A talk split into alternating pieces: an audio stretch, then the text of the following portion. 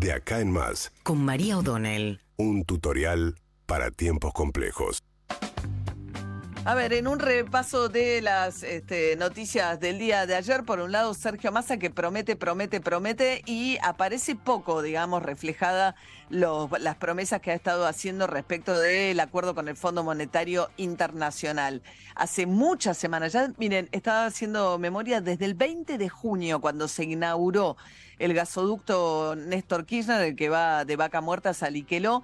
En aquel momento me acuerdo que le, eh, le, ya tenía la situación de dudar de si tenía que viajar o no. Después dijo, no, bueno, es mejor que viajen los equipos técnicos y van a viajar solo con el acuerdo ya cerrado, la situación se empezó a demorar. La cuestión es que termina el mes de julio, esto hace que en el hemisferio norte, en los organismos internacionales, entren en receso de vacaciones, razón por la cual los plazos se achican. ¿Por qué? Porque primero hay que llegar a un acuerdo con el staff, con lo que son los funcionarios, digamos, de carrera del Fondo Monetario, y después estos elevan al directorio, donde están representados los distintos países con un poder de voto que refleja este, según cuánto dinero eh, tiene cada uno de esos países, pero que hoy en día todavía tiene mucho poder Estados Unidos, y ahí se vota. La cuestión es que esto no ocurrió todavía. Eh, Sergio Massa había dicho jueves, ayer no ocurrió, hoy es el último día antes del receso de vacaciones. ¿Y cuál es la urgencia?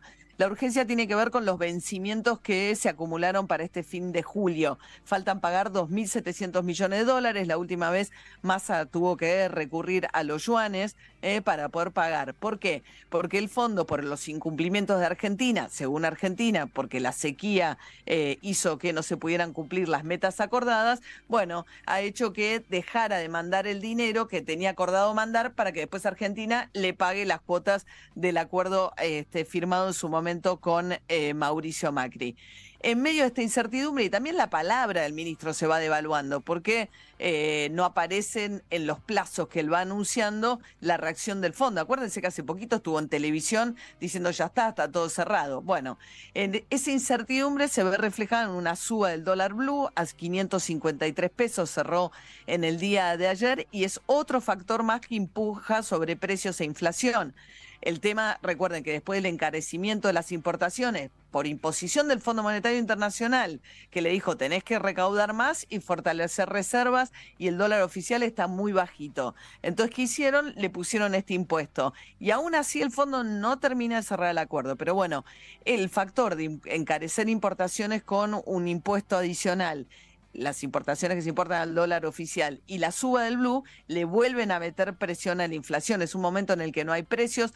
Claro, el Banco Central está acumulando reservas, pero también por efecto de que las importaciones están bastante paralizadas a la espera de precisiones también que han quedado bastante en el aire, en este doble rol muy particular que tiene Sergio Massa como ministro de Economía y a la vez como eh, candidato del oficialismo. Va a estar este fin de semana Sergio Massa haciendo una recorrida por la provincia de Buenos Aires de la mano de Kisilov, van a ir a la matanza, cuando hay unas encuestas que empiezan a detectar lo siguiente, que es que digamos, el candidato principal puede ser algo que te lleve para arriba o un ancla que te tire para abajo. Bueno, algunas encuestas preguntan solo por Kisilov y Kisilov tiene un mejor desempeño solo en provincia de Buenos Aires que cuando se pregunta por Massa Kisilov, en comparación con las demás este, alternativas.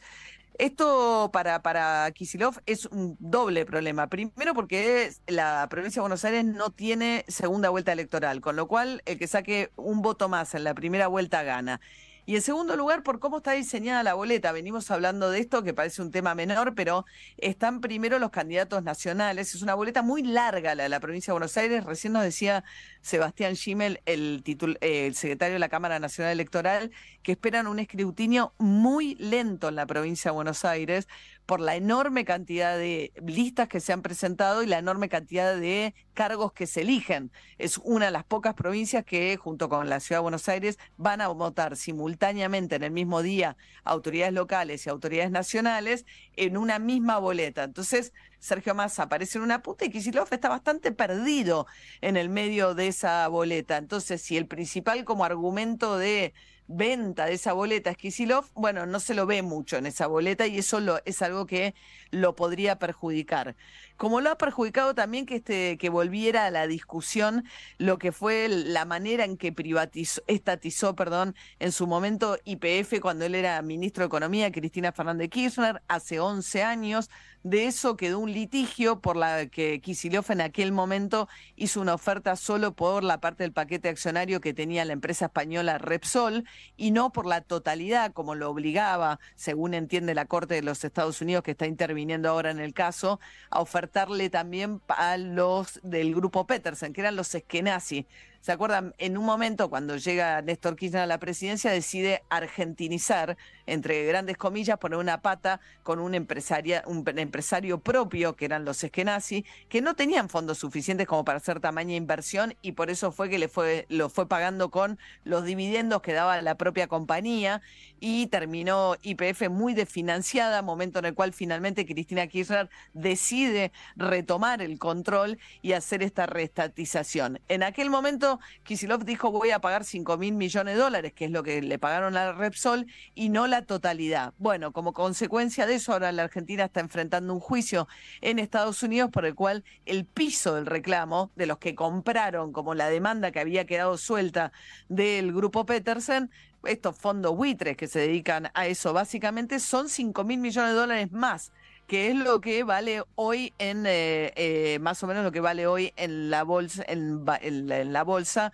es el valor que tiene IPF. Así que aquella privatización y la controversia, pues por un lado hace unos días estaban todos diciendo, gracias a que recuperamos IPF, lo decía Cristina Kirchner, tenemos hoy la posibilidad de desarrollar vaca muerta, el gasoducto, sustituir importaciones de gas y eventualmente pensar en autoabastecernos y quién sabe en exportar gas. Pero la otra cara es forma en que se hizo aquella, primero el, la, decisión de Néstor Kirchner, que, de la que siempre se olvidan, de meter al grupo Petersen en IPF. Después la decisión de restatizar, pero ¿cómo retomar el control del 51% de la compañía?